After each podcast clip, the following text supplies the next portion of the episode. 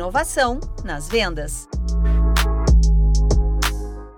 Administrar uma empresa é sinônimo de uma rotina cheia de compromissos. Entre as inúmeras atividades do dia a dia, ser criativo nos negócios pode ser uma tarefa bastante desafiadora.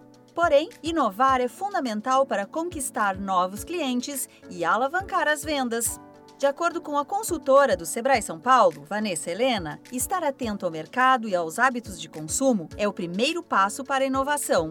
A ideia aqui é que a criatividade seja naquele formato de um empresário que busca sempre uma melhoria, que não se conforma com a entrega que faça, sempre procurando algo novo para entregar, aquele que quer ter né, e desenvolver ideias para levar para o cliente coisas úteis e que gerem valor para a vida dele. Então, vendas é um processo onde o centro de tudo é o cliente.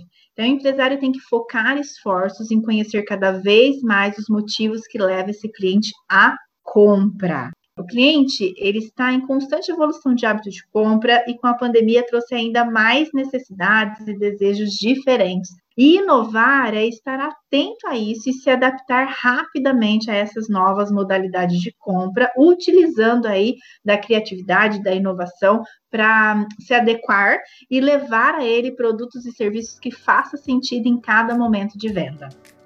Se você pensa que a transformação está relacionada apenas às novas ideias, saiba que vai muito além disso. Esse processo pode ser utilizado para melhorar práticas da empresa, como a forma de se comunicar com o público ou embalar um novo produto, por exemplo.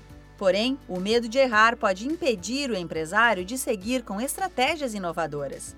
Entretanto, a especialista do Sebrae São Paulo, Vanessa Helena, reforça que é preciso enfrentar essa barreira para conquistar o sucesso nos negócios. Nascem novas empresas a todo tempo e nós não podemos perder espaço, portanto, desistir não pode fazer parte do repertório empreendedor. Talvez algumas ações e atitudes não saiam perfeitas, mas ainda assim é melhor dar o primeiro passo, consertar, fazer de novo, testar novamente, do que desistir e não tentar e deixar para depois e o pequeno tem este lado bom de processos mais simples, de a tomada de decisão estar nas mãos de poucas pessoas. Então, ele tem um, um, processo de inovação e de se adaptar muito mais rápido e menos burocrático do que a grande.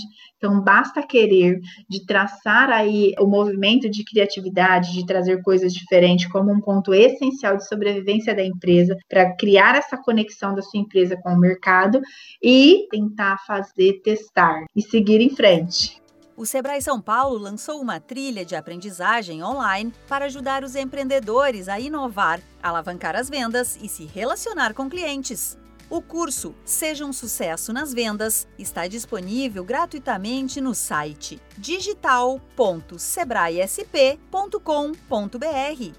Na página inicial, basta buscar pelo título, fazer a inscrição e aprender ainda mais sobre o assunto.